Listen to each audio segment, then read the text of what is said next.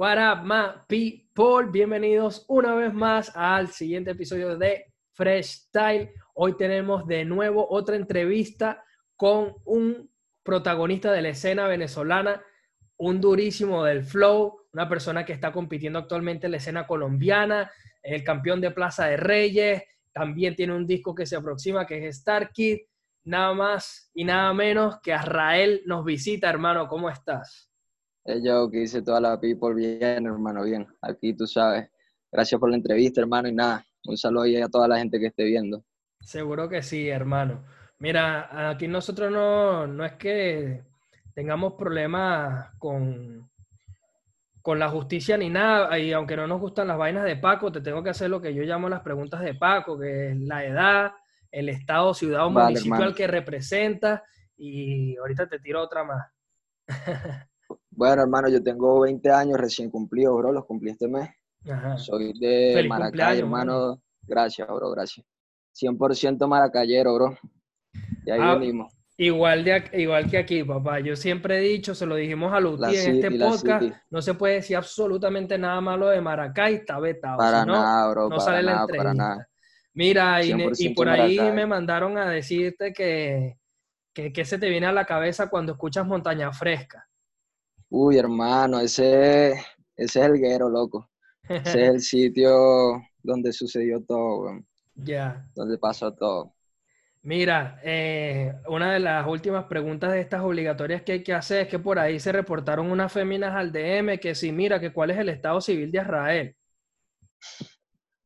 Mano, soltero, solteroski, maní. Ah, bueno, ya sabes, chamita, llega al DM ahí de Larra, ya sabe que no hay, no hay ningún problema, tiene los verdes. Sin compromiso, sin compromiso no hay dolor de cabeza, hermano. Así es, papá.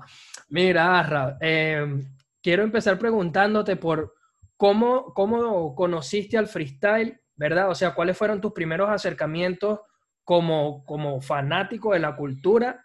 Y, luego, ¿cuándo fue el punto en el que tú dijiste, esto, esto lo puedo hacer yo también, ¿me entiendes? O sea, ¿cuándo fue en el momento en el que tú decidiste ponerte a hacer freestyle? O no sé si conociste primero la escritura, cuéntame un poco sobre eso. No, bueno, bueno, hermano, ya como te digo, es que es una historia es una historia un poco compleja. Obviamente mi viejo siempre fue músico y la música fue lo primero como que yo conocí en la vida como tal. Ok. Ya, ya cuando crezco empiezo, empiezo a escuchar rap, todo esto, pero lo que es freestyle como tal, ya, como te digo, yo lo hacía, bro. Yo me acuerdo que cuando yo estaba en la escuela, que tenía como 8 o 9 años más o menos, ya yo tiraba rimas, pero no sabía que era freestyle ni sabía que se hacían competencia de eso. Era como que algo que llevaba por dentro, bro, lo hacía y ya. Pasaron unos años ahí de eso y recuerdo que llegó la Nocao 2012 a Maracay un, hermano me dice, mire, esta, batalla de, de, freestyle que es como que lo que nosotros hacemos y tal, vamos a llegarnos en esa batalla. Esto fue la que ganó a Capela, esta Capela mestiza, weón, neutro. esa, es la de, la de esa fue todos los exponentes de oro, sí. La de Maracay, sí, Maracay. Entonces, nada, me acuerdo que me compré ese ticket, ese boleto, y fui, esa fue la primera vez que vi el freestyle como batalla, como, como competencia, y de ahí en adelante quedé enamorado. Y justo dos años después que él la nocao 2014, dos ah, años después de, de, ir a esa nocao. Pero sí, ese fue el inicio de todo. Okay. Cuando, cuando por primera vez vi el freestyle como competencia, porque no sabía que existían competencias de freestyle, aunque ya ah, lo hacía. Ok. Mano, me parece súper interesante porque sabes que un poquito contrario a mí, yo descubrí las batallas por, por amigos míos que veían la Red Bull de preparó, ¿me entiendes? De para allá atrás de 2008. De hecho, yo descubro el freestyle por ahí como, como en 2008 con enciclopedia con, contra Ardilla. O sea, ya incluso creo que esa batalla no sé si es 2007, 2006, perdonen si me equivoco. Pero como que desde aquel entonces ya venían ocurriendo batallas, yo las, yo las conozco después y ahí es que me adentro en todo este mundo. De hecho, yo también fui competidor, me fui a escribir para Red Bull, me dijeron no se aceptan menores de edad, etcétera, ¿me entiendes? Pero oh, tú tienes otra historia. Te, te, pregunto también. Sí, fue distinto, fue distinto. Te pregunto, me dice que tu papá fue músico. Eh, toca instrumentos, ¿qué, ¿qué, qué, hizo tu papá? ¿Qué, ¿Qué, hacía? Él era, él era rockero, bro. Él era rockero, cantaba rock en español. Ah, en bien. español y toda la vida se ha dedicado a la música, siempre tuvo su estudio ahí, sus equipos. Ah, Y pues crecí en ese ambiente, crecí como, él fue como que el primer músico que yo escuché, el primero que vi, es como el ejemplo de, de todo. Qué bonito, mano. Qué, qué Sí, bien. brutal, bro. Eh, bueno, me, me comentaste entonces primero que, que descubres la música, posteriormente como que ya no sé en qué edad, ¿no? Pero descubres el, el rap. ¿Cómo descubres el rap y, y cómo te adentra? Bueno, obviamente ya sabemos cómo te adentraste en el tema de la música, pero, pero yo siento que igual tu estilo, como que tu raíz sigue siendo una raíz muy urbana, distante de lo de tu papá que era rockero, ¿no? O sea, ¿cómo llegas a ese punto de voy a ponerme a hacer hip hop, voy, voy a meterme en la cultura del hip hop, ¿sabes? Yo creo que fue por eso mismo, yo creo que desde que fui al Sanocao, que, que empecé a ver la movida, empecé a ver a los locos con la, la franela ancha, las botas, todo eso, yo creo que desde ese momento yo dije, no, esto, esto es lo que yo quiero, ese soy yo, pues entiendes, lo que pasa es que no lo había descubierto. Claro. Ya de ahí en adelante, de ahí en adelante, yo me juntaba con unos amigos que, que improvisaban también, que eran raperos, y ahí hicimos como un crew, empezamos a hacer unas primeras canciones. Ahí tendría yo como 12, 13 años, bro, más o menos.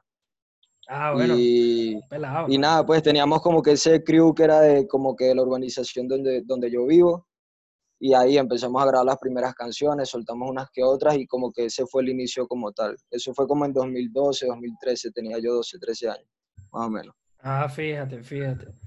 Eh, Arra, se me olvidó hacerte una preguntita antes de que se me olvide. Dímelo, ¿De, de dónde viene tu vaca? Uy, uy, es una locura, bro. A ver, a ver. Mi acá nace de, primero queríamos como que, eso fue complicado, fue algo complejo conseguir el acá, Sí. porque primero queríamos, queríamos como que descomponer mi nombre, yo me llamo Rafael, entonces descompusimos el nombre, formamos como que varias, varios nombres con el mismo nombre de Rafael, Ok. y quedó Afrael, con F, Ok, Afrael. Entonces, a mí, yo, me, yo me acordé en ese momento que había como que un personaje arcangélico y esto que se llamaba Israel y yo dije, nada, pues con la F no suena tan bien, vamos a ponerle la Z. Y quedó, quedó, quedó genial. Mano, súper, sí, de verdad que siento que es un nombre que, que desde el arranque es definitivamente un competidor al que no te quieres enfrentar, mano. No, me gusta, me gusta el AK. Muy bueno, Eh, hermano, sí, salió, pero, o sea, yo te lo estoy resumiendo porque fueron Sí, unos meses de, de conseguirlo, ¿no? Cuando ya yo dije, bueno, voy a soltar mi primera canción, tengo que tener ya mi acá, pues, y no Claro, lo tenía. claro. Y fue como un mes de buscando el AKA, weón. Pero le Sí, llegamos, le llegamos. Bueno, está Y bien. por lo menos no fue algo, fue algo que tú ves que, que pasa que hay artistas que de repente se ponen su primera acá y a los años se lo cambian porque no les gustó y no fue algo que sucedió, fue algo que siempre me gustó, me sigue gustando y ha perdurado todo este Mano, tiempo. weón. Eso me parece súper importante porque, bueno, como, te, como, como bien te comenté, mucha gente tampoco sabe, yo no trato de hacer esto como una entrevista direccional, sino más como una conversación. Entonces, disculpe más Claro, bien a veces la gente, si quiere saber cosas de Israel y yo le quito tiempo para decir cosas sobre mi persona también.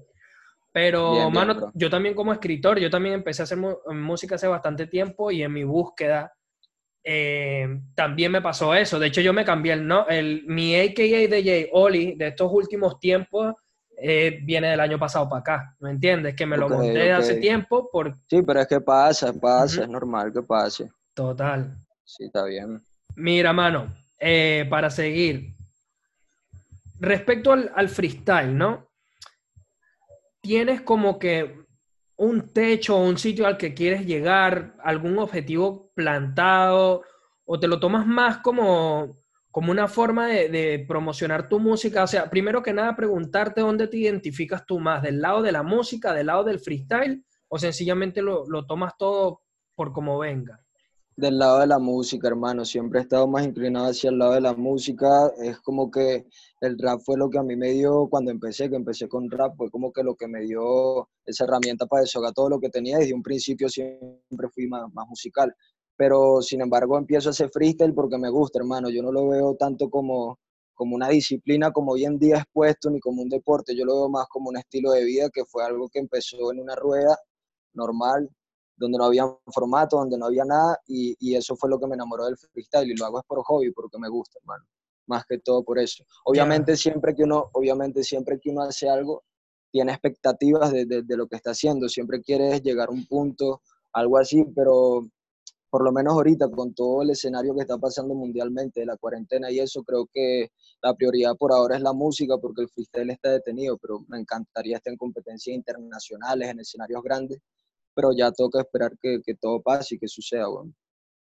bueno, también aprovecho para preguntarte, Asra, por esto, ¿no? Porque también muchas, o sea, hemos visto en, en muchos artistas venezolanos también incluso, que utilizan al freestyle como plataforma y posicionan su carrera, crean un fanbase, o sea, a nivel estructural les sirve mucho como para promocionar su carrera y luego cuando ya tienen todo este público dicen, yo me dedico a la, a la música enteramente, entonces... Es que claro, toda la vida siempre, siempre, discúlpame que te interrumpa, bro. Siempre, el freestyle siempre, siempre ha sido como un trampolín, ¿sabes? Porque es como lo que más gente, y, y sin embargo sí en ciertas ocasiones lo he hecho. Yo hubo un tiempo que estuve retirado del freestyle y fueron como dos años que estuve retirado y dije, nada, voy a volver porque ya como que las redes estaban cayendo, todo eso estaba cayendo y dije, no, tengo que volver.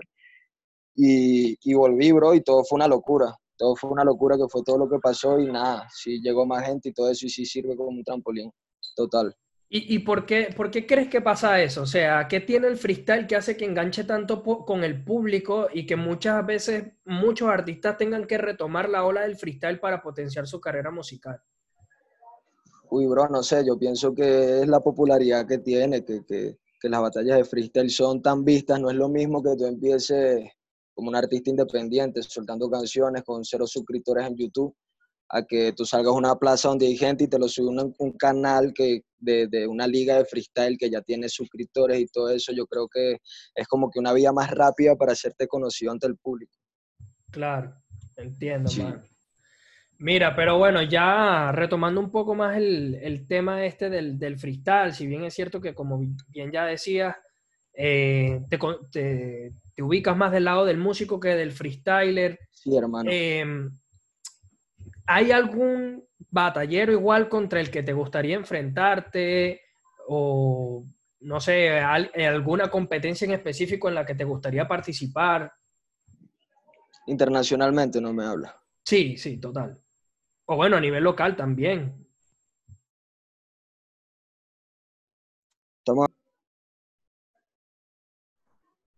¿Me escuchas, hermano?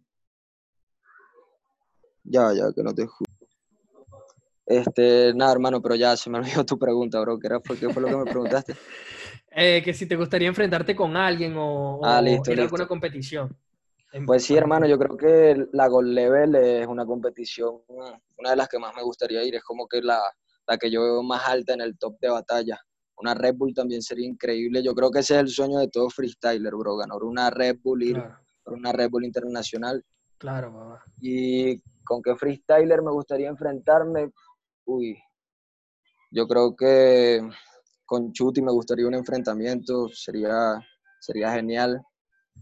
A ver, con, con Papo también me gustaría enfrentarme, creo que me gusta mucho el estilo de Papo y quedaría genial con Stigma, con el chileno. Me encanta como rapea, me encanta como improvisa. Rap puro, ¿no? Rap puro, improvisación al momento, hermano, 100%. Sí. Eh, bueno, Arra, también preguntarte, tú eres un, tú eres un freestyle, hermano, que obviamente gozas de un flow de otro mundo, o sea, probablemente uno de los mejores flows de la escena venezolana, constantemente lo repito. Eh, de hecho, allá que hablabas de God Level B, que hiciste también como, este, bueno, siempre te veo haciendo challenges y, y ¿cómo se dice? Enviando videos a varias competiciones y demás. Sí, bro. Eh, ¿qué, te gusta a ti? O sea, eh, o, qué aspectos de tu freestyle trabajas más porque, o sea, que, te que resaltan en ti, ¿no? Porque yo siento que, por ejemplo, el tema del flow te hace único, o sea, es como si ese fuese tu, tu punto especial. Y eso, y eso del flow es, es, una historia, hermano, que yo me acuerdo que por eso es que cuando, cuando alguien que está empezando en el freestyle me pregunta me pide algún consejo o algo, yo lo que digo es práctica, hermano, porque yo antes, como en 2014, cuando comencé, yo no tenía nada de flow, yo era el típico freestyler cuadrado, 100% cuadrado, y yo me acuerdo que una vez una batalla que tuve en Caracas y alguien me dijo, bro, pero métele sazón, métele sazón al, a la improvisación, y, y, eso siempre se me quedó grabado en la mente, bro, y me acuerdo que pasé, sin mentirte, como dos años trabajando puro flow, puros doble tempos, puras caídas en pista, y, y pasé de, de, ser uno de los en con menos flow a ser uno de los en con más flow. Y entonces, entonces, por eso es que yo siempre le digo a los, a los, a los que están comenzando, a, la, a, la, a, los nuevos freestylers, que nada, que practiquen porque todo se puede. Si a ti te gusta hacer métricas, entrena métricas que te sale, pero simplemente es trabajo, hermano. Brutal, hermano, me parece increíble esto que dice. Bueno, ya saben, un consejo para la nueva generación más que todo, ¿no? Total, bro. Mira, y, y, siguiendo con este tema del, de las batallas, ¿cuál es la mejor batalla o la eh, de tu trayectoria, por decirlo así, o en la que mejor te has sentido o en la que diste mejor nivel? La que más he disfrutado. Total. Algo así. Em, yo creo que una batalla que tuve acá con Iron en Colombia fue la Nacional de Golbar. Creo que esa batalla me la disfruté muchísimo. Okay es una de las batallas en donde más he parado la batalla. Creo que la paré como tres, cuatro veces más o menos. Fue increíble, hermano. Además que el público de Medellín es una locura. Sí. Em, y otra sí, creo que la semifinal que me tocó en BDM con, con Letra, creo que me la, la disfruté mucho también. Sí.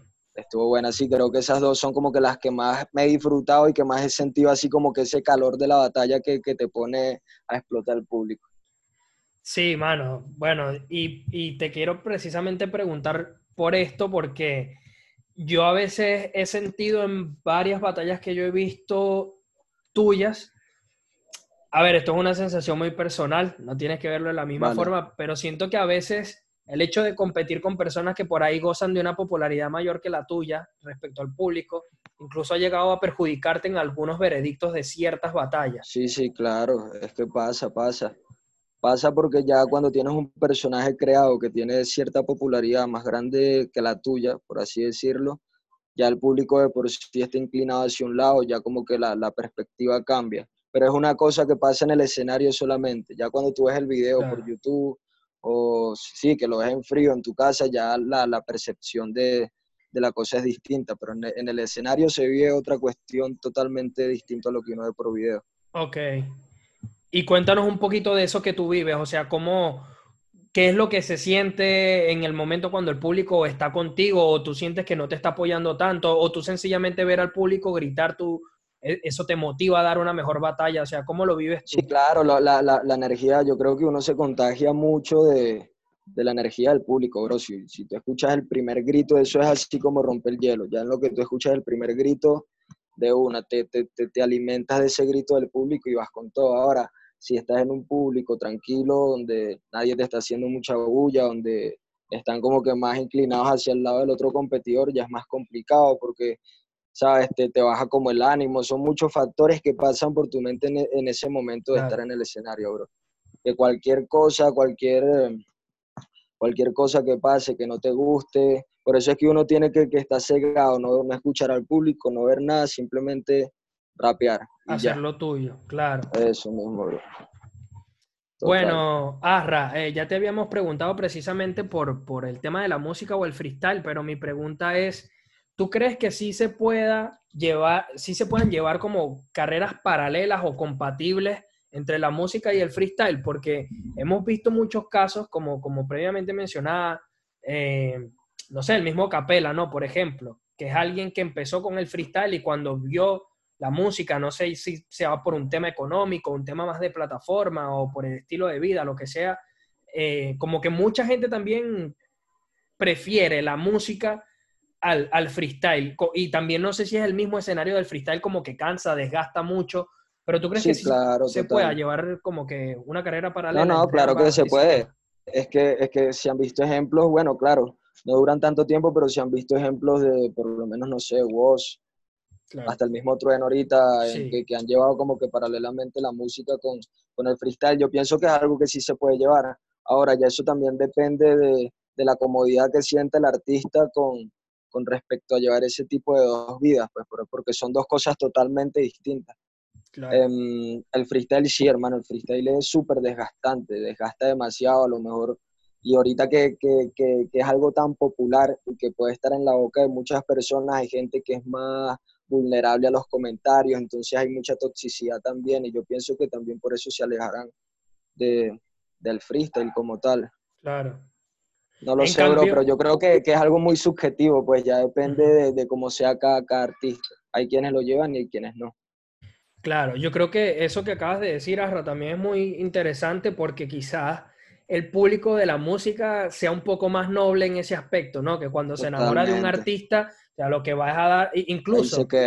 Eh, claro, y, y, que es muy distinto ir a un concierto donde vas a disfrutar, a pasarla bien incluso con cualquier artista que te pongan, a que vas a una batalla y a lo mejor vas a ver a uno o a lo mejor un freestyler no te gusta tanto y le tiras la, la batalla encima, ¿sabes?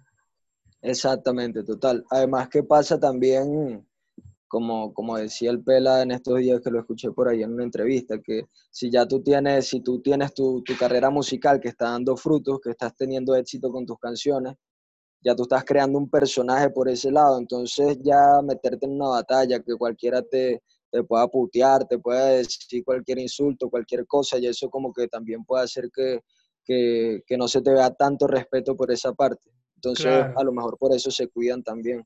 Claro. Porque cuando tú, cuando eres freestyler, estás expuesto a que cualquier persona que, que, que, batalle contigo te insulte y te diga cualquier cantidad de cosas, ¿no? Claro. Entonces, va por eso también, va por ese lado, creo yo. Ya, ya. Bueno, y nos, nos contabas, eh, eh, Arra, de, de, tu experiencia por Colombia. Primero quiero preguntarte, eh, estás viviendo en Ibagué, me comentaste. Ibagué, bro. ¿Cómo, cómo es Colombia? ¿Qué, ¿Qué, te gusta? ¿Cómo es tu experiencia de, de vivir en Colombia al momento? ¿no? Pero más en lo personal o sí, en lo de... En lo personal, en lo personal. Tú con... Sí.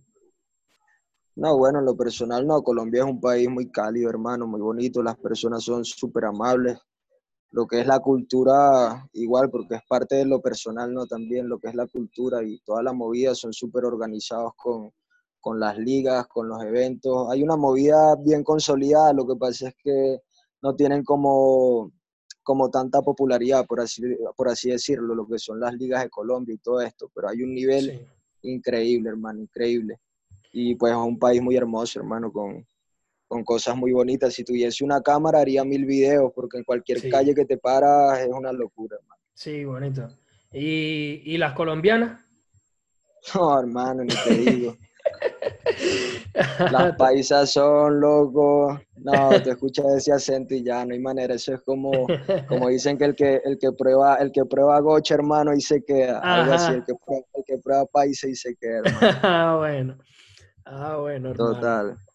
Mira, eh, ya hablando entonces de un poco más de la escena colombiana, eh, te he vale. visto participando en varias eh, jornadas de cuatro barras, por ejemplo. Eh, sí, bro, estuve en Para y por Medellín. ¿cómo, ¿Cómo te sentiste en esta competición? ¿Cómo ves que están organizados los hermanos? Y si también nos quieres comentar de otras competiciones que se hagan en Colombia, participaciones que hayas tenido, échanos todo ese cuento que obviamente lo queremos saber. Pues Cuatro Barras es creo que una de las mejores ligas acá de Colombia, bueno, que es en Medellín. Todos los freestylers quisieran ir a Cuatro Barras. Creo sí. Que, que, que, sí, es una de las que está en el top y es buenísimo, hermano. Tú ves el nivel, hasta el más novato, desde el más novato al que mejor improvisa, todos son muy buenos, organizados. Y siempre tienen como, como un público, tienen su público que siempre va a todas las fechas, a todas las jornadas, que disfrutan del rap. Lo que más me gusta es que el público de Medellín es uno de los mejores. Tú puedes venir, no sé, hermano, desde de la China y llegas y el público de Medellín te va a recibir como que si estás en tu casa. Y yo creo que eso motiva mucho a, a, a los freestylers también, todo, todo ese recibimiento, ese calor. Como ese aire de que estás en tu casa, pues. Claro, claro, claro. Total. Se bien recibido. Hay otras, por lo menos acá, como te decía, en la ciudad donde yo estoy, hay una movida, pero no es una movida tan grande, es como que una movida joven todavía, pero sin embargo tienen su público. Ellos tienen una liga caníbal que se llama el Valle de las Lanzas. Ahí participé como cinco veces, en cinco, en cinco fechas, y, y buenísimo también, como te digo, no es algo tan grande uh -huh. como lo sería un cuatro barras o algo así, pero se hace bien, lo hacen con, con el corazón y, y les sale todo bien. Excelente, hermano. Bueno, te vimos también Asra, corrígeme tú, si eh, creo que fue en la última oportunidad de Gold Battle. Vale. Eh, sí, sí, ¿no? De sí, Gold sí, no. Sí, sí. Eh, también te vimos, o, o bueno, ya quitándonos un poco de, de- de la escena colombiana, eh, tengo entendido que fuiste campeón de Plaza de Reyes en Venezuela. Sí, bro, el año pasado. Sí. Eh, tú, tú tenías que ir a Perú, ¿no? ¿Tú, tú fuiste a Perú? ¿O qué pasó con No, eso? hermano, no, eso. No sé, hermano. Yo tampoco sé qué pasó con Tú eso. tampoco sabes qué pasó. No sé qué pasó con eso, nunca, como que nunca se llegó a un acuerdo, nunca se quedó a nada y pues nunca me escribieron tampoco esa liga ni nada Ya. y nada, así quedó, bro, no, no sé, yo, yo estoy como, como todos realmente, no, no sé qué pasó en realidad. Ya eso. entiendo. Eh, bueno, Arra, quiero preguntarte, mano, eh, ya que nos, ya que tenemos experiencias, ¿no? En obviamente todo lo que en, en la escena del freestyle venezolana, experiencias en la, en- en la escena colombiana, ¿qué, qué diferencias encuentras y, y, por ejemplo, qué comparaciones o qué puntos en común Comparando la, la escena, la, la escena de freestyle de aquí con la de Venezuela, Total, pa. pues la escena, la escena acá de Colombia, como te digo, es un poquito como más organizada, ya en Venezuela nos falta todavía un poco en organización o que curar algunas cositas, pero, pero sin embargo, en cuestión de nivel de, de- de participación y, y de los MCs, creo que, que el nivel está duro de parte de los dos lados. Sería increíble ver, ver los freestylers buenos que tenemos en nuestras plazas, competir con los freestylers buenos que tienen aquí sería una locura, pero sin embargo son escenas muy similares, bro, son escenas muy similares, pero sí se nota un poco que acá está como un poco más avanzada por la cuestión de que hay más unión, hay como más entendimiento entre, entre las organizaciones, entre los organizadores, y eso es lo que hace que sea como que un poco más profesional y organizado. Sí, bueno, de hecho muchos, muchos freestylers de la escena venezolana han, ido a competir a Colombia, tú entre ellos, ¿no? Eh, también vimos a Chang, vimos a Letra, que han sido campeones de Red Bull. ¿Le será que le toque este año ganar a, a Rael y seguir los pasos de, de Chang y Letra y terminar ganando la nacional venezolana? Fuck coronavirus que nos jodió todos los planes, hermano. Sí, mano. Bueno, pero todavía va a haber otra locura. oportunidad, hermano. O sea, el año que viene va a haber, ¿sabes? No, pues sí, sí, claro, toca esperar a ver cómo, cómo termina todo esto, pero si hay Red Bull el año que viene, nos vamos con todo. Nos Claro. vamos pa. con todo. Pero sí, Medellín es como la... Bueno, hermano, que como te estaba diciendo, el, por lo menos lo que es Medellín como tal, tienen una escena donde los freestylers son muy buenos y yo creo que por eso los en sí venezolanos nos pulimos tanto en esa escena, porque hasta el más novato, hermano, si tú te confías, te saca de la competencia de una, te vuela. Entonces es como que estuviese en una máquina del tiempo, además que estás improvisando con gente que no conoces, que no es lo mismo que, que, que tú entrenes en tu ciudad, compitiendo con los mismos en sí, que siempre compites, que le dices ya las mismas rimas, que le sabes todo, no es lo mismo a salir afuera, conocer otras culturas, luchar contra un público Claro. distinto, que quiere escuchar algo distinto, nuevos en sí, otro nivel. eh, eso es como lo que te fortalece el freestyle al salir de, del país y toparte con esas escenas. bro. Claro, pa. Total. Mira, eh, vamos a hablar de el bien y el mal, ¿no? Que este fue, El bien y el mal, hermano, qué locura. esto es como un álbum que tú, que tú sacaste hace, hace un tiempo atrás, ¿no? Ya hace como, como tres, Era cuatro un años. álbum, era un álbum que tenía pensado soltar, al, al final nunca, nunca pude como soltarlo por completo, pero salieron como tres, cuatro canciones de, de ese álbum, pero no fue algo que, que no fue un proyecto culminado como tal, fue algo que, que se quedó a media. Ah, no sabía, hermano. Yo Sí, juraba sí. que lo habías hecho formato como, como EP y que habíamos visto todo lo que, bueno, todo lo que sale en tu canal de YouTube. No, no, sin embargo, sin embargo, fueron como tres, cuatro canciones las que salieron y eran como 12, bro. Lo que pasa es que no, ocurrieron, fue como que una, una época muy complicada, hermano. Pasaron muchas cosas que, nada, impidieron que, que lo pudiéramos hacer, pero sin embargo, sí, sí pudimos soltar algo de eso. Mano, pero una de las cosas que me gustó antes de entrar a, a analizar la parte musical es que a nivel de visuales estaba muy bien hecho el álbum, o sea, se veían como que la fotografía del- de los videos, así sea solamente, bueno, hay, hay uno de los videos que, en el que sales tú, que es el, el bien y el mal, ¿no? Titulado como, como el disco, Total, eso mismo.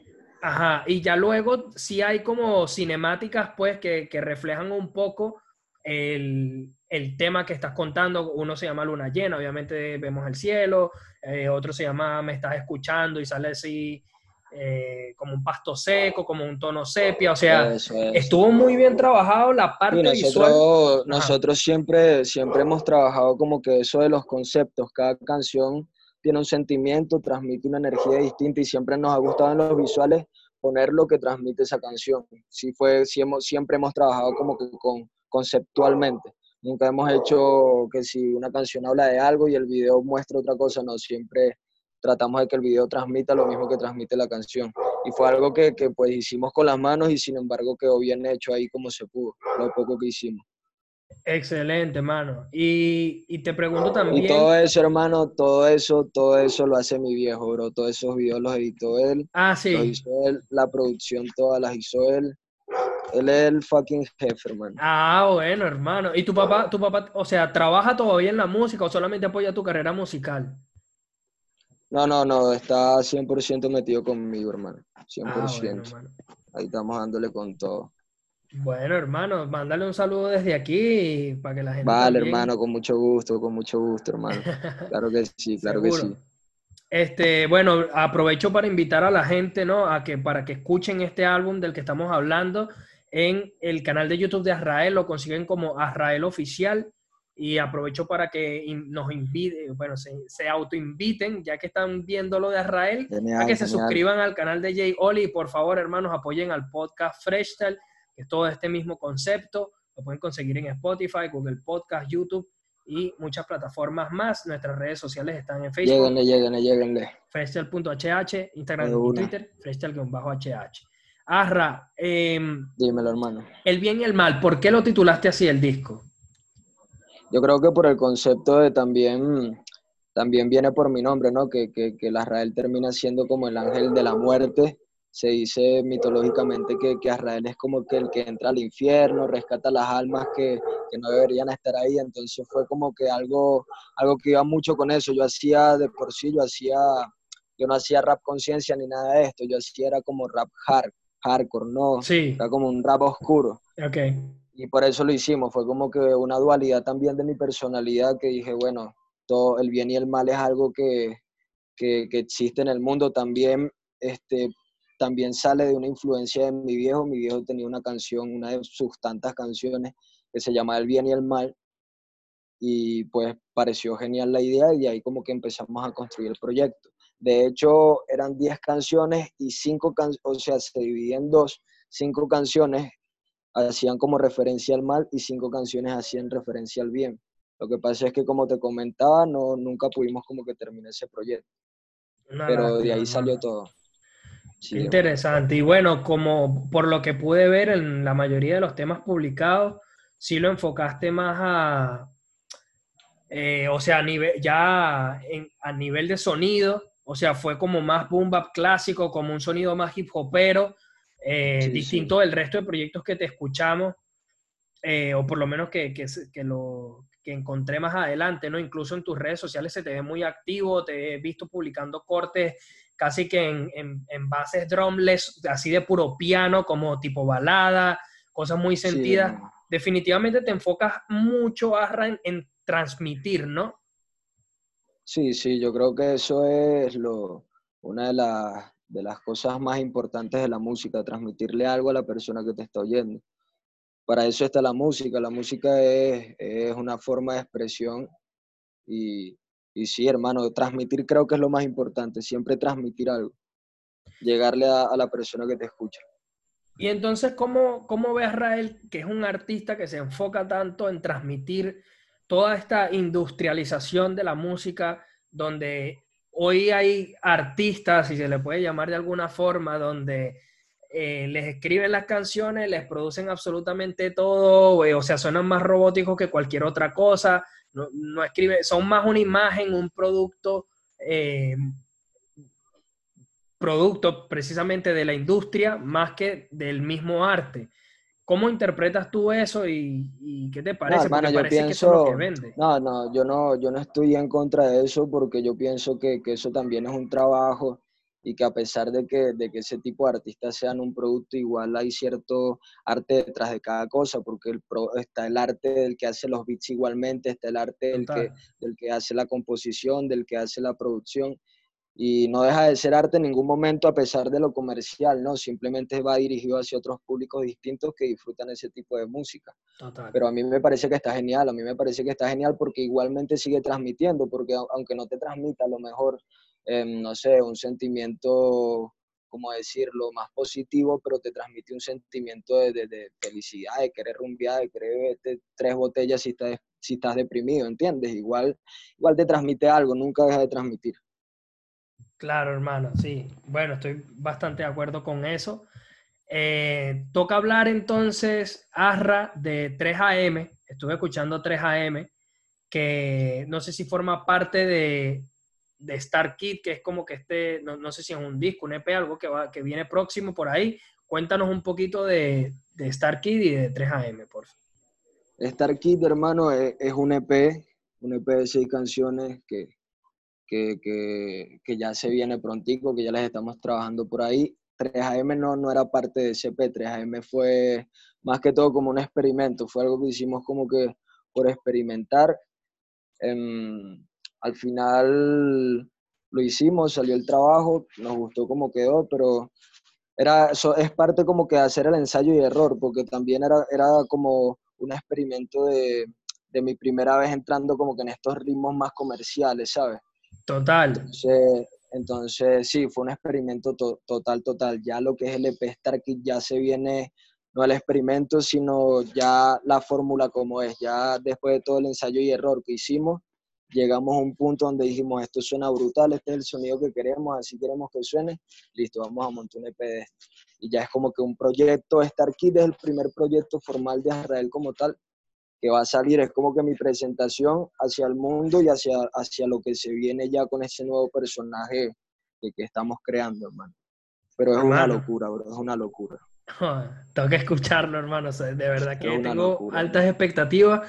De hecho, te iba, te iba a comentar, a mí 3AM me gustó y me sorprendió un poco porque de la Rael Bombo y Caja que escuchamos en el, el bien y el mal a, a la Rael de Starkid de 3AM, porque, hermano, 3AM incluso se me hace hasta difícil describirlo, describirlo musicalmente porque tiene como unas guitarras, tiene como sonidos caribeños, o sea, tiene, tiene de todo, es como un 3, am 3AM por detrás de, de, todo eso tiene una, una, instrumentación increíble, hermano, y ahí como cinco guitarras, eh, una locura, hermano, una locura. No son... Sí, sí, sí, total, hermano, total. Y es un temazo, o sea, yo no me, yo no había escuchado yo no había escuchado a, esta versión de Azrael. Entonces, Star Kid que viene como, como una mezclita, como la parte comercial de Arra, pero... Star Kid, es totalmente trap, hermano, trap, trap, trap a full. Se vienen unos cuantos, como dos, tres temas de drill. Uh. Em, ya sí, ya es algo como más comercial, por así decirlo, pero es un trap más underground, ¿sabes? es como sonidos más oscuros, sonidos no tan comerciales, por así decirlo, pero, pero es una locura, hermano, es una locura eso que se viene. No es nada parecido, obviamente, a 3AM. Como te estaba diciendo, 3AM fue un experimento nada más. Ya esto sí es como la fórmula que le llegamos, que dijimos, ya, esto sí suena explosivo. O sea, si te gustó 3AM, hermano, esos temas del EP vas a explotar, loco. Vas a explotar. Ah, bueno. Te lo juro que sí, hermano. Ahí lo tienen, papá. Este. Se viene duro. Mira, Arra, ya estamos entrando en la recta final de, la entrevista, pero bueno, estas preguntas no pueden faltar, hermano, que son lo que yo llamo las curvas. Esta es, esta es la sección donde empezamos a, tirar las preguntas con, con picante. Mira, la primera que te voy a hacer es que, hay, que, hay, que, hay, que, hay que responderlas rápido o normal. No, como tú las quieras responder. De hecho, yo siempre le digo a los invitados que si quieren pasar, pásalas, pero tranquilo. Ok, fue Pero el público después, si te, bueno, no me vayas a echar la culpa a mí. No, mira, la primera que te tengo que hacer es que te vi como me, con una actitud, estás como medio picado en el 2018 en la batalla contra Ken Singer. ¿Qué, ¿qué pasó? ¿Qué pasó algo tras bastidores o qué pasó que, que estabas como molesto? No, hermano, para nada. Yo creo que, que como te, como te hablaba hace rato, una cosa es lo que se ve por la cámara, pero simplemente fue como parte de la misma adrenalina del momento de la batalla, ¿no? No es que yo le haya tenido, le haya tenido rabia a Ken ni nada, más bien que es muy pana mío, weón, y, hablamos y conversamos y todo bien. Pero fue parte de la adrenalina de la batalla y, de, de, ahí de eso sí surgió como un conflicto después. Sí surgió como un ah, conflicto, pero se creó como un beef por ahí, algo así, pero nada, ya Ken y yo arreglamos todas nuestras diferencias, yo le pedí disculpas por mi actitud, porque pues sí fue una actitud un poco agresiva, como que me, me dejé llevar por el momento, pues, ¿no? Sí.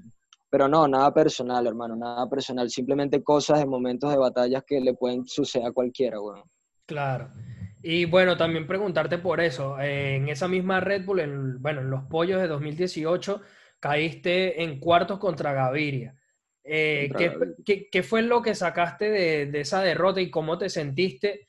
porque yo siempre, o por lo menos esto es una sensación personal, cada vez que entras a los pollos yo digo, Arra tiene, es, uno, es un candidato y siempre te quedas como, como ahí. Siempre estás como ahí. Siempre. ¿Qué, qué, pasa ahí? No sé qué es lo que pasa, hermano. Es que son, son temas, weón, que no, no es algo que ojalá lo supiera para no repetirlo, ¿sabes? O sea, son, son cosas que pasan por el momento, no lo sé, cualquier cosa te puedes este, desconcentrar, cualquier cosa te puede hacer perder la calma, o cualquier, con cualquier cosa se te puede ir una batalla. Yo creo que lo que pasó también con, con Gaviria, si mal no recuerdo, fue que son situaciones que, como te digo, ocurren en la batalla y pues no puedes hacer nada, aunque por lo menos creo que tocó una palabra o una temática, no recuerdo, y me tocaba arrancar a mí con la temática el primer minuto. Entonces, ¿qué pasa? Mientras yo rápido ya Gaviria se estaba pensando todo, obviamente todo su minuto que, que, que, él le tocaba. Y yo creo que eso son ventajas, por eso es que dicen que el piedra, papel o tijera es muy importante también en la batalla, hermano, porque son ventajas que tiene el otro en sí, que, ok, poner una temática, al primero que le toca lo hace de una, ¿entiendes? Al momento, el otro, al segundo que le toca, tiene un minuto para pensar qué cosas puede decir. Yo creo que son factores que me han sucedido también. A mí siempre me da mal con los piedra, papel o tijera, hermano, y creo que sí, weón. Y creo que son cosas que pasan de la batalla, hermano, simplemente. Ya. ¿Y te pareció justo el resultado que te dieron, el veredicto que te dieron en los Pollos 2019 en la batalla contra Chan? Sí, hermano, yo creo que, que fue... Sí, sí, yo creo que fue una buena decisión. La verdad, nunca me quejé más que todo, no tanto por la batalla, sino porque yo siento que pude haber dado más, ¿sabes? Es como que cuando dice, o sea, tú, tú, yo vi la batalla, la reflexión y yo dije, nada, yo pude haber dado muchísimo más, ¿sabes? Estaba como que no solté el 100% de lo que tenía. Entonces yo creo que esa inconformidad que, que, que tuve conmigo mismo, dije, nada, pues sí, si era él, porque no di el 100, capaz que si hubiese dado el 100, a lo mejor el resultado hubiese sido distinto. Porque, hermano, uno no puede dejar nunca en una batalla lugar a dudas, ¿sabes? Si vas a ganar, vas a ganar con todo, al 100. Sí. Entonces no hay espacio para que hagas duda a nadie pero yo creo que fue más que todo por, por mi rendimiento que, que, siento que pude haber dado mucho más level, Sin embargo, Arra, tú, no sé si va a ser ya este año 2020 o 2021, pero yo creo que muchas personas del público freestalero venezolano dice que, que Arrael tiene que ganar una nacional. O sea, ¿tú, tú te ves con posibilidades, te sientes cerca de ese objetivo, lo ves como un objetivo o lo dejas que todo fluya ¿Cómo encaras tú eso? Hermano, como te, como te decía hace rato, creo que con todo lo que pasó ahorita, esto de la cuarentena y todo eso, fue algo que, que apagó mucho como que esa parte del freestyle, no sé, no lo veo tanto como un objetivo, sino como tú estás diciendo, como que si fluye, pues brutal. Si se da la oportunidad de que haya otra Red Bull, me voy a preparar con todo, voy a, voy a entrenar con todo y pues nada, vamos a ver qué, que sale, pero creo que por ahorita el objetivo principal es sacar el EP, que, que está genial, subirlo y, y, ver cuál es la repercusión con el público, pero en cuanto a freestyle depende de muchas cosas, depende de cómo se ponga el mundo después de esto, depende de si las cosas vuelven a ser normales o no, porque tampoco, te soy sincero aquí, un dato, pues, o sea, si el freestyle se convierte en algo donde no va a haber público y todo va a ser a puertas cerradas, yo no voy a seguir compitiendo, bro, ¿entiendes? Porque creo que que, que, que, eso es lo que le da sabor a las batallas, ¿sabes? No me imagino compitiendo en una Red Bull donde no haya público. Creo que no me gustaría para nada, no es algo como que, que, que disfrutaría, por así decirlo. Lo haría más por obligación que por disfrutarlo y ahí es donde, nada, donde todo sale mal. Y bueno, precisamente lo, lo veo, Asra, como que, como que tú no eres este tipo precisamente más por tu orientación musical, pero como que no te importa tanto el hecho de, de coleccionar trofeos o de títulos, sino como de más vivir la experiencia del, del momento, ¿no? hermano. Totalmente, hermano, totalmente, ¿Y no crees que esa cultura de, del obsesionarse con el trofeo del título dentro del freestyle esté quizá dañando un poco la cultura o haciéndole daño de alguna forma? Pues no, hermano, yo creo que hay personas más competitivas que otras. Si, si alguien está obsesionado con ganarse miles de trofeos, genial, porque ese es el motor que, que, le da energía para que improvise y para que haga. Otros tenemos otro tipo de motivaciones. Las de algunos son esas, ganar trofeos, las mías por lo menos es disfrutar el momento, eh, hacer, hacer, el trabajo bien, que todo, que todo fluya bien y pues nada, yo creo que depende de cada persona. Claro, pa. Mira, eh, ¿qué le falta a Israel para mejorar su freestyle? O sea, ¿qué, qué le falta al freestyle de, de Israel para ser mejor? tarimas internacionales, hermano. Yo creo que el roce internacional es lo que me falta, bro. Yo creo que cuando uno está ya en tarimas internacionales, compitiendo con, con en sí internacionales, curas muchísimas cosas, empiezas como que a esos pequeños errores empiezan a salir para afuera, hermano. Yo creo que es más que todo. Que eso es lo que te da la puesta en escena, la conexión con el público Sí, hermano, yo digo que eso, tarimas internacionales, unas cuantas y con todo explotamos. Duro. Sin embargo, sin embargo, acá en Colombia he aprendido demasiado. El Israel que se vino acá a Colombia no es el mismo Israel que estaba en Venezuela hace seis meses, ocho meses atrás. Para nada, hermano. Yo aquí, como te digo, por el mismo roce internacional, pero en plaza, ya como que a menor escala, igualmente me ha hecho subir mucho el level, hermano, muchísimo. Mira, Arra, eres alguien también que te he visto que te pintas el pelo, que si, si nos metemos en tu, en tu cuenta de Instagram, juegas con, mucho con la estética. ¿Tú sientes que, la, que, que, tu estética o tu imagen o la imagen que quieres construir a tu alrededor juega a tu favor, tanto en lo musical como dentro del freestyle? Uy, no lo sé, hermano. ¿Cómo así? Repíteme la pregunta. A ver, tú eres, a ver, tú te preocupas por tu imagen. Es lo primero que me proyectas, ¿no? Ok. Me parece a mí.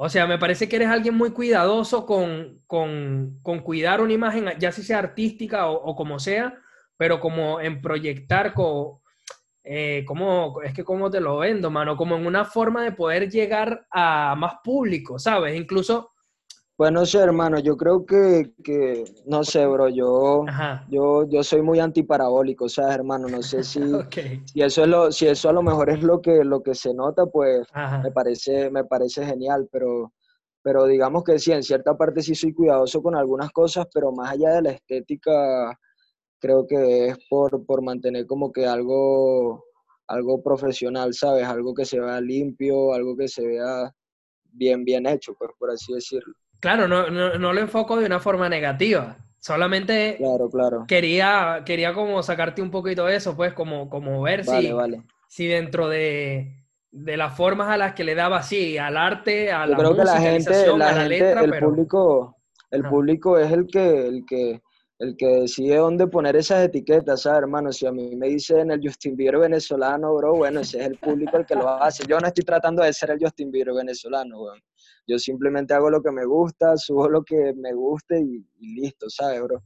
Creo que el público son los que se encargan de, de, de como poner esas perspectivas que, que, que tienen, bro. Muy bien, mano. Mira, ya... Que siempre buscan una comparación, siempre, siempre te buscan a alguien con quien compararte, bro. Siempre, y pues no, no, es algo con lo que esté muy de acuerdo. Yo pienso que cada quien tiene como que su propio, su propio, su propia esencia, ¿no? Pero... Claro. Bueno, lo, lo, preguntaba un poco por eso, si era más parte de tu personalidad o más de, de lo que tú bien comentabas, pues de, de, de, querer lucir profesional, de proyectar una imagen de, trabajo. Claro, hermano, es que, es que uno es un personaje, uno es un personaje y uno tiene que, que, que, poner ese personaje, ¿entiendes? Tienes que, que, que si tú no te lo crees, nadie te lo va a creer. Es parte como de eso. Total, total. Bueno, Arra, mira, ya antes de terminar, ya nos, ya nos queda muy, muy, muy poco. Eh, Vale, bro. Cuéntame de tu gusto musical, porque eres un tipo que te gusta la música, o sea, ¿qué escucha Rael en sus listas de reproducción? ¿O qué artista, qué estilo musical? ¿A quién le, qué artista le gusta? Puede ser de antaño, de, de momento. Cuéntame un poquito de tu gusto musical. Bueno, hermano, si supieras que realmente por ahora, como que de, hace un par de años para acá no escucho mucha música como tal, te mentiría si, si te digo que soy un melómano para nada, hermano. Yo creo que más me la... Bueno, hermano, como te estaba diciendo, no sé si se me escuchó esa parte, lo voy a volver a repetir, que, que últimamente, desde hace como dos años, un año para acá, no escucho música, te mentiría si te digo que soy melómano.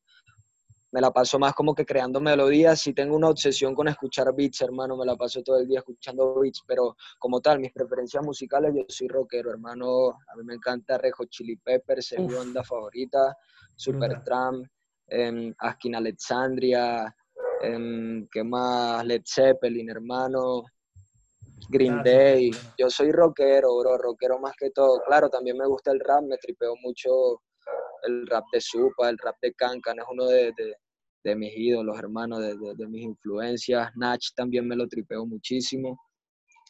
Y también me gusta mucho el trap, pero el trap gringo. La verdad no oigo mucho trap en español, escucho puro trap gringo, Travis Scott, em, Don Toliver, em, Pop Smoke, puro trap del norte, hermano. Pero es como que lo que más escucho, claro, lo que cuando me estoy bebiendo unas curditas, que estoy así, en plan, tú sabes, muy tranquilo, escucho puro rock and roll, hermano, Sí. Californication, Eso, para abajo, para a arriba, para donde tú quieras. A Ah, muerte. muerte, mano. Brutal. Mira, Sí, sí, Arra, hermano. bueno, ya, ya con esto hemos pasado por todas las preguntas que te tenía, hermanazo. Ya Listo, lo, hermano, lo último listo. que te voy a preguntar o que te voy a pedir es que nomines a tres freestylers o a tres personajes de la, del movimiento del free para que vengan para acá, mano, para entrevistarlos también, que estén en la plataforma y que nos dejes tus Vale, redes sociales para que la gente pueda ir y seguirte de inmediato. Pues, pero si quieres me dices los que dijo la UTE para no repetir los mismos que él, bro. Mano, lo no dijo, importa. lo usted dijo Ramón Antonio, Azrael y este Blackster. Esos fueron los tres de LOT. Ok, sería genial que invitaran a, a Luca. Luca. Em, ¿a quién más? A ver, a ver, a ver. A Nos Reme. Sería genial que lo invitaran también. Ok. Em, y a ver, ¿quién más? Eran tres, ¿no? Sí, te falta uno. Es que se me escapan, se me olvidan los nombres, bro. A ver, este, ¿quién más? ¿Quién más está por ahí? ¿Quién más está? A Sónico, hermano. No sé si el, el venezolano que está en Chile, ese bro siempre anda por ahí activo con entrevistas y eso. Sería genial que invitaran a Sónico porque ya es como otra cara, hermano, ¿sabes? Es un venezolano que nos representa afuera y brutal. Sería genial. Duro, duro. Bueno, listo. ahí lo tienen mi gente, Azrael. ¿Cómo te seguimos, Arra, en redes sociales? por Instagram, hermano, arroba Rael Oficial, por Twitter también, a Rael Oficial, y por Facebook igual, hermano. Y el Oficial, canal de ahí YouTube también. Ahí tienen todos los lanzamientos de su música. Todo, todo a Rael Oficial, fácil, fácil de recordar, ya fácil, saben. fácil. A nosotros nos Bueno, consiguen, mi gente, como Freshtal, freshtal.hh en Facebook, guion bajo en Instagram y Twitter, freshtal guion bajo HH. Esta entrevista la tendrán disponibles en el canal de YouTube, se meten en nuestro en nuestra Instagram o nuestro Facebook y cliquean el enlace, se lo vamos a publicar ahí, se suscriben al canal de Jay Oli, eh, disponibles en Spotify, Google Podcast, ah, que no tienes YouTube, que no tienes tiempo para ver el video, papi, lo puedes ahí mientras trotas, mientras estás haciendo ejercicio, mientras estás cocinando, pones el audio en el Spotify, en el Google Podcast, Anchor, donde sea, y lo escuchas. Arra, hermanazo, un placer que estuvieras con nosotros. Muchísimas, muchísimas gracias por la entrevista, bro. Brutal. Sigan con, con esta movida que si le meten como es, hermano, esto se va a hacer cada vez más grande y eso es lo que necesitamos, bro. Seguro. Plataformas así, hermano. Gracias, Muchísimas hermanazo. gracias, hermanazo. Te mando un abrazo y tú sabes, toda la buena papá. vibra. Aquí estamos. Seguro. Mi gente, Arrael, nos vemos en el próximo Ey, ey, ey, y episodio. esperen, y esperen, esperen Star Kick que se viene con todo, motherfucker, se lo juro. Así con es. todo, vamos a explotar esa shit. Ah, Activo, hermano. oye. Listo, hermanazo. Nos vemos. Stay abrazo, mi bro. fresh.